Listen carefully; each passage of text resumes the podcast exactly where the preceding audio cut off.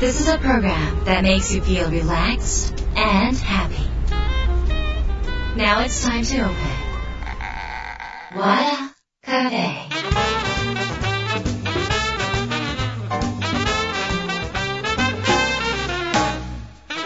和田カフェのオーナー和田博美です やる気満々の人もちょっと明日が憂鬱な人も明日笑っていけるよ。う今夜もワクワクをお届けします。改めましてこんばんは和田博美です。早いもので今年の最後の放送となりました、えー、まあ皆さんの1年が素晴らしいものになっていたらいいんですけれどもまあ、あの思うように動けなかった方も中にはいらっしゃるのかなっていうふうに、えー思ってます。で、あのまあ、和田カフェ聞いてくださってる方はなんとなくつけたら車の中でたまたま流れてたっていう方もいらっしゃれば、えー毎週楽しみにして、えー聞けない時はポッドキャストで、え聞いてくださってる方、海外の方とかもやっぱりいらっしゃるので、あのどういう心情で聞いてくださってるかはちょっとそれぞれの状態があるかもしれませんが、あのまあえー必ずいい方向に向かってると多くの人が信じるといい方向に行く感じがするんですね。それはなんかみんなで船に乗っていてでみんながこういい方向に行くぞって思って明るい感じになった方がいいだけの話なんですけど、まあ、あのいろいろ世界には対立もありますし、えーとまあ、自分の既得権益のために動いているような人たちも世の中にはいますので、えー腹が立つこともなんかうまくいかないこともあると思うんですが幸せって、まあ、どこにあるかっていうと自分の中にあってそのな自分の中にあるものから、まあ、あの何が幸せだ何が幸せだっていうことを、まあ、年末でもね再確認していただくとあの人がダメだから私は不幸、えーこれを持ってないから私は不幸。こんな評価がないから私は不幸。仕事でこうこうこうだから私は不幸っていう風に外付けのもので自分の人生を測ろうとするとやっぱり自分より上の人が一人でもいる限りやっぱりそれはなんかもやもやもやもやしたものがやっぱりずっと起こってくるんですけど人それぞれなんですもんね。人それぞれなんで、えー一番最初にやっぱりこの年末はねいろんなことあったとしても、えー自分が持っているものかけがえのないものお金には変えられないもの外からの評価とかじゃなく自分が見て嬉しいな楽しいなって思うそういう心があること。そんな風に外じゃなくって自分の内側から、えー自分がなぜ幸せなのかっていう理由。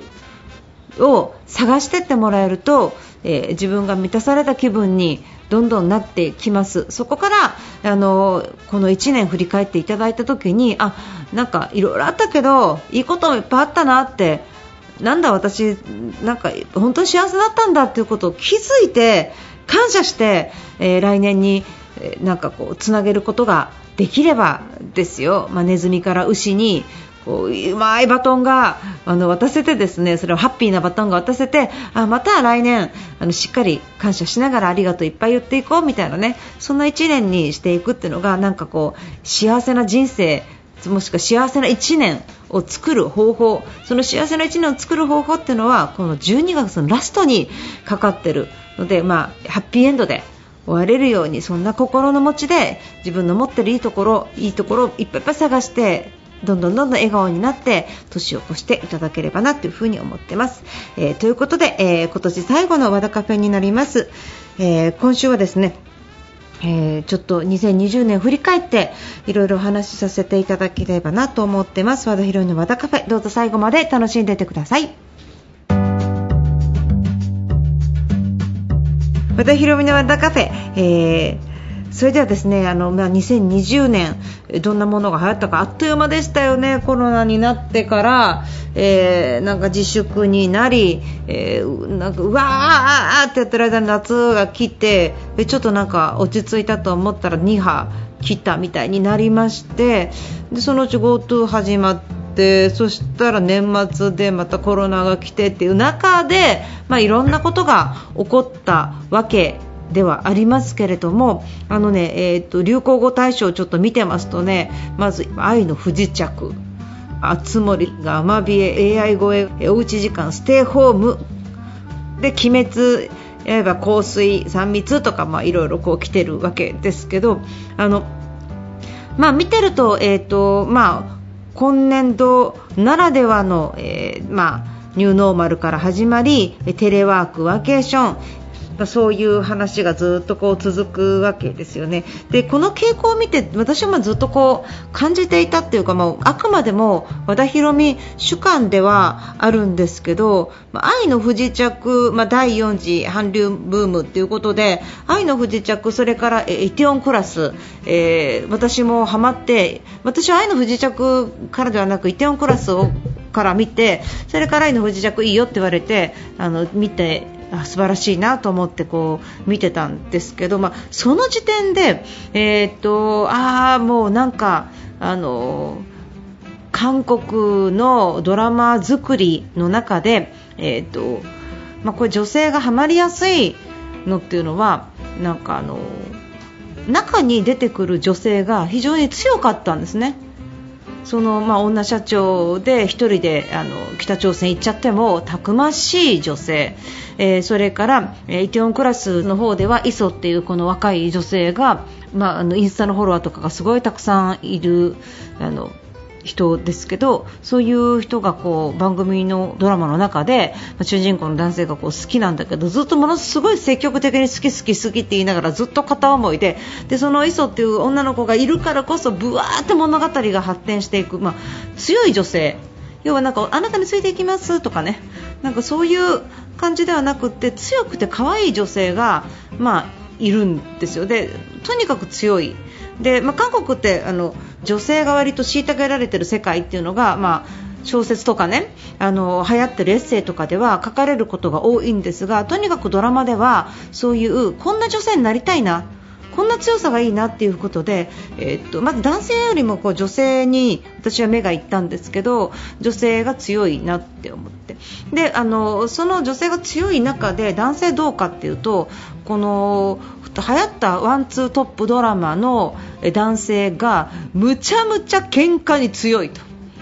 でむちゃむちゃもう顔もかっこいいんだけどむちゃむちゃ喧嘩に強いんだけど正義心だけは半端なくあって嘘がつけない。なんか嘘がつけなくって本当にその、え、騙されても傷ついても立ち上がっていく強さ。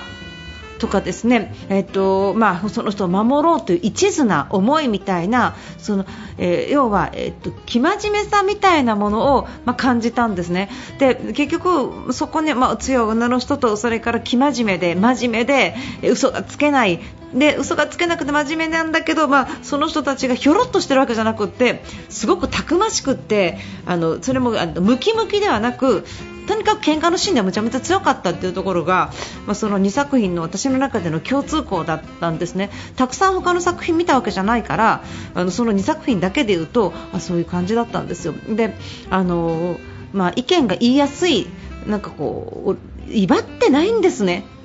とにかくその主人公の男の人たちが頭もよくて仕事もバリバリできるのに俺様みたいなオレオレ感が全くないんですよ。でこれが、まあ、いわゆる今のその、えっと、優しくって弱いんだけど実は強いみたいな、まあ、理想のヒーローだったんだろうなっていう風にこう思ってたんですよ。で思ってて今度、鬼滅見たらやっぱり炭治郎君が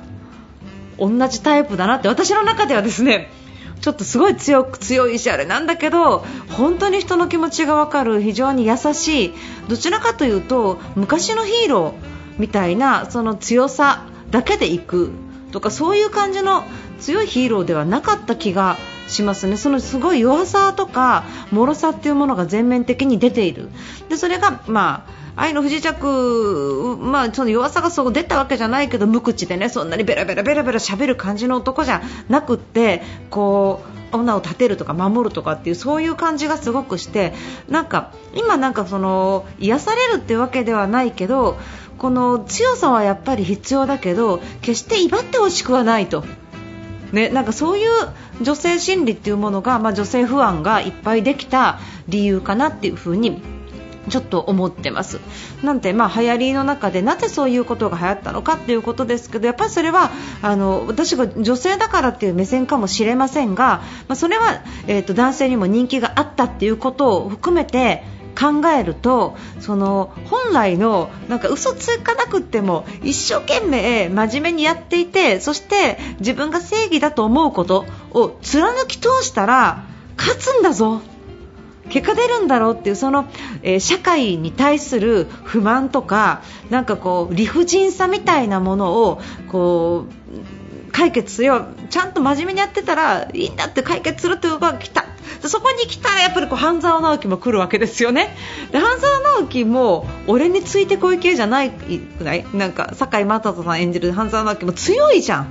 強いけどなんか飲み会でベラベラベラベラ喋ったりとか昔のなんかこうお金持ちの人たちが豪遊してる感じはなくごくごく全ての人ごくごく一般的な人もしくは割とそういうお金を持ってなかったような人たちが真面目にコツコツそしてそれでも、えー、ものすごい賢いとかものすごい強いとかそういう部分がすごくあってそしてその理不尽なことでもえーと、信念を持ってやっていけばそこが、えー、変わって最終的にハッピーエンドに変わるっていうことがあったなので女性から見るとその強さっていうもの本当の強さっていうものが、えー、優しくできることが本当の強さなんだっていうことが、まあ、出てきた1年だったと思うしその上で、えー、理不尽さを感じることが多かったと思うんですね。それはあのこのトレンドワードの中に入っているアベノマスクしかりなんですが今、えーと、ニュースで調べてもらうと実際使ったお金が260億って書いてますが、えー、介護の人何人雇えるかとかね病院の人何人雇えるかとかそういう本当に必要なところにお金を回さずに使いもしないマスクを送っていったっていうことはなんかちょっと理不尽だったんですよ。でも日本人いい人たちばっかりだからなんかこう苦笑いしながら何このマスク縮むとかって言いながらつけてたりとかねすごくない？すごいですよね、何これ縮むは嫌だわとかねなんかこんなの使えないとかって言いながらなんかじゃあ置いとこう記念に置いとこうかぐらいのなんかこうかえって面白がってたぐらい心の広い、えー、国民が笑ってたわけですがそのトレンドワードの中に入っているようにやっぱりそういうそ理不尽なことがいっぱいあったでしょ？でそのいっぱいあった中で、えーと、そこに立ち向かっていく強さみたいなものを、まあ、トレンドワードに上がっているものが表現していたっていうことなのかなって思います。鬼滅だってあのじゃあ鬼って何者なんだろうとそれはあそこでなんか人を殺していく鬼だけどじゃああの自分の鬼は何なんだろうか？社会の鬼に存在っていうのはどういうものなんだろうか？一人一人の鬼にはその人格もあって実は鬼に変わる前は普通の人間でなんか虐げられてた部分とかいじめられてた部分とかいろんな部分があってそして鬼になった背景がその鬼滅の刃の中にあるじゃないですか。ということはなんかあのその自分にとっての人生の中でこう苦しまれる鬼なんだけどその背景を知ると全てが全て憎めない。でも、えー、対峙していくみたいなそういうところがなんかこの理不尽と人間関係みたいなねもの憎みきれない何かっていうものもやっぱりその中に出てきたなっていう風にちょっと思いますよね。半沢直樹見てても最終的に香川照之さん演じる大和田を憎めたかっていうとなんかちょっとなんかみんな不安になってるし見延幹事長を憎めたかっていうと演技うまいなぐらいでなんか見てたと思うんですよね。なんかなんかその一人一人の人間性っていうものとかその奥深さっていうものとか、まあ、心が動かされる部分がそういうところにあったんだろうなっていうのが、まあ、全体的な印象でしたね。でなんかあの、まあ、いろんなある中でいろんなことも動いてましたよね。なんか食品添加物のことの表示が消えるとかっていうのはちょっとえって思ったりとかしませんでした、うん、なんかあの無添加も書けないけど添加物入れも書けなくなったっていうその理由がちょっといまいちよく分かんなかったんですがなんで今まで添加物入ってるのは食べないようにしようと思ってたのが結構自分でどこの店で買うかっていうことで判断しなくてはいけなくなっているとかそういうまあいろんなことがありましたよ。あった中で、まあ、自分の判断基準をねそのフェイクニュースに、えー、騙されることなく自分でしっかり日本足で立って自分で生きていかなくてはいけない、えー、自分で自分の、えー、人生を守っていかなくてはいけないっていうことを、まあ、感じるっていうことも今年の1年振り返ってあのあったことではないのかなっていうふうに思ってます。まあ、いろんなことが、えあってそれぞれ政治的な話も含めそれぞれの考え方があると思うんですがなんか物語にあるようにですね、え、理不尽を払拭できるようなそんなねなんか来年にしたいですよね。でもそういう物語が物語ってますよね。今年流行ったものは決して進撃の巨人じゃなかったっていうことなんですよ、ね、流行ったものがねどんどんどんどん人が殺されていくっていうことの話かもしれない似たような話かもしれないゾンビが出てくるような話かもしれないけどでも流行ったのは鬼滅だったっていうね。これがなんかこの人間の心を表してるっていう風に思うのが、まあ、2020年来年ねちょっとあのオリンピックがあるかどうかはまだ全然わからない部分はありますけどどうなったとしても自分があこれでよかったんだと思えるように心を整えてですね今年1年、うん、振り返りながらそういう風に気づいてプラスになることそしてなんか自分がなんかこう添加物の話なぜ最後したかっていうとなんか自分の目で確かめていこうっていう時代がやってくると。人じゃなくて自分の目でそういう風に、えー、2021年と向き合っていただけるといいんではないのかなという風に思ってます。まあ、いろいろありましたが皆さん、えー、来年も和田カフェぜひ、えー、よろしくお願いします。鬼滅のことたくさん話しましたが私ネットフリックスで番組見ただけで映画まだ見てないのになんかなんかなんか無限列車まだ見てないんだろうみたいな感じですが今から見に行きますのであのここからの私の見解からの続きはですね皆さんで、えー、つなげていただければと思います、えー、ということで皆さん来年もよろしくお願いします。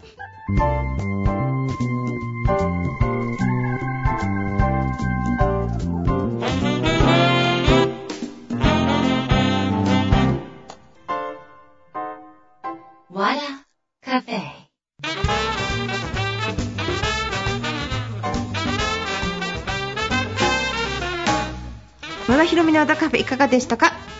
えー、うちの方ではあの今、会員制度パワースクール、えー、の方をあのキャンペーン中やってます、え、15分の、え、個人カウンセリング付きで、え、皆さんの名前、お顔を覚えながら、え、これから一緒にいろんなイベントを作っていく仲間を、え、作っております。もちろん朝活すぐに参加できたり、え、音源をすぐに聞けたりという特別なものがあります。今ね YouTube で何でもタダで聞けちゃう時代ですから、え、まあそっちでいいやと思う方多いと思うんですけど、あの私は、えーと、YouTube って、まあ、皆さんも知らない間に何時間も過ごしてちゃなんか次々って見ちゃうっていうことあると思うんですがその次々って見てるものを別に好きなタレントでもなければなんか別に興味があるものじゃないものをなんとなくタイトルに行かれてとかなんとなく見ちゃうことってあると思うんですね。で要は使ってる時間に対して自分の人生の効果性っていうものが非常に低いんじゃないかと思うんですね。だから見るときはこの人だけとかねこの話だけっていう風にしてあの自分が見ているもののコンテンツの中身を本当に自分が選んだ厳選したものでやっていっていただきたいなっていうふに思ってます。そういう意味であの、えっと、このパワースクールっていうのはもちろん私も YouTube 少しはやってますが本当に厳選した情報本当にここで学びたいっていう人がここだけにいればあの迷わずに情報が取れるっていうような場所を作っておりますのであのぜひ今キャンペーン期間中に試しに入っていただければなと思います。株式会社広間のホームページトップページにバナーが貼ってありますのでそちらの方からどんな中身なんだろうどんなことやってるんだろうというのはぜひ、え、ご覧になっていただければと思います。よろしくお願いします。ということで、えー、和田ひろみの和田カフェ2020年も毎週毎週欠かさず、えー、52週にわたって、えー、番組を作らせていただきました。本当にどうもありがとうございます、えー、まあ来年早々ゲストドドドドーっと、えー、やってきますが、まあ、楽しみにしておいていただきつつですねあの皆さんが2020年締めくくりとしていいことをいっぱい探して年を締められることそして来年ですねさらに飛躍できるワクワクした気持ちで迎えられることを、え願っております、えということで、え和田ひろみの和田カフェ皆さんにとって2021年素敵な明るい1年になりますようにお相手は和田ひろみでした。